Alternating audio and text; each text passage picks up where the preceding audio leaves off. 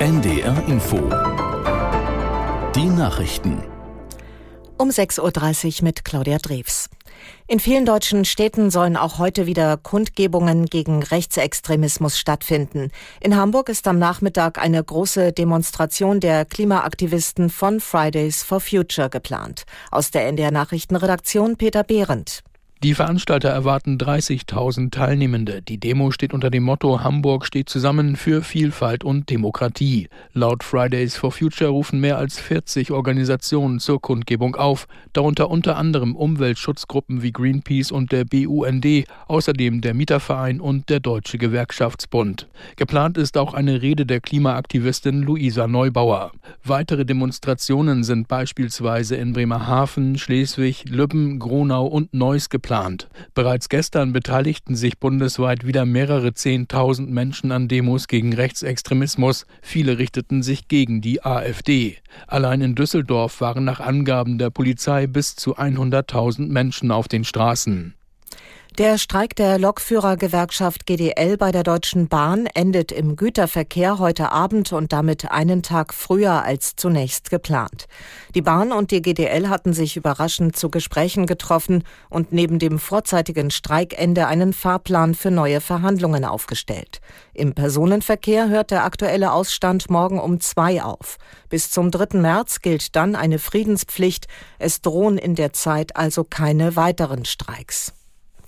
Deutschland will zunächst keine neuen Mittel für das Hilfswerk der Vereinten Nationen für Palästina-Flüchtlinge im Nahen Osten im Gazastreifen bewilligen. Das haben das Auswärtige Amt und das Bundesministerium für wirtschaftliche Zusammenarbeit und Entwicklung gemeinsam mitgeteilt. Das Hilfswerk verdächtigt einige seiner Beschäftigten, an dem Überfall der Hamas auf Israel am 7. Oktober beteiligt gewesen zu sein. Der Zahlungsstopp mehrerer Staaten bedroht nach Worten des Leiters des Hilfswerks die humanitäre Arbeit in der gesamten Region. Die Ukraine hat in den eigenen Reihen offenbar einen massiven Betrug bei der Waffenbeschaffung aufgedeckt. Dabei soll ein Schaden von umgerechnet knapp 36 Millionen Euro entstanden sein. Aus der Nachrichtenredaktion Jens Grotegut. Der ukrainische Sicherheitsdienst SBU schreibt in einer Mitteilung, dass gegen fünf Personen ermittelt wurde.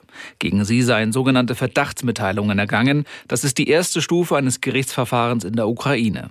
Die Verdächtigen sind ehemalige und derzeitige hohe Beamte im Verteidigungsministerium und Manager einer Rüstungsfirma im ukrainischen Lviv. Sie sollen sechs Monate nach dem Beginn des Krieges in der Ukraine einen Vertrag über den Kauf von 100.000 Mörsergranaten für umgerechnet knapp 36 Millionen Euro abgeschlossen haben. Das Geld wurde im Voraus bezahlt, teilweise auch ins Ausland überwiesen. Laut SBU wurden aber nie Waffen geliefert. Nordkorea hat offenbar erneut mehrere Marschflugkörper abgefeuert. Sie seien von der Ostküste aus gestartet worden, teilte Südkorea mit. Aus Seoul hieß es weiter, das Militär arbeite eng mit den Vereinigten Staaten zusammen und beobachte mögliche Aktivitäten aus Nordkorea. Nach Angaben des südkoreanischen Generalstabs war dies der zweite Abschuss dieser Art innerhalb einer Woche. Zuvor hatte Pyongyangs staatliche Nachrichtenagentur KCNA Militärübungen Maßnahmen verurteilt, die in den vergangenen Wochen von US-amerikanischen und südkoreanischen Truppen abgehalten worden waren. Das Wetter in Norddeutschland heute früh vereinzelt Nebel, gebietsweise Hochnebel, ansonsten neben Wolken auch etwas Sonne, dabei trocken, 5 bis 10 Grad. Morgen wechselnd bewölkt, teils Sonne, verbreitet trocken, 6 bis 11 Grad. Das waren die Nachrichten.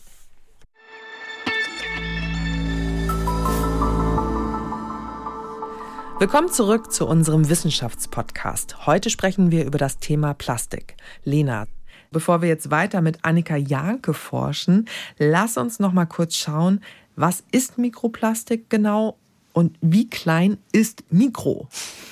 Also alle Plastikteilchen unter 5 mm sind Mikroplastik.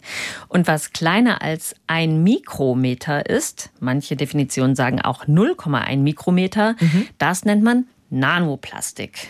Und eine Frage ist ja, ob sich Plastik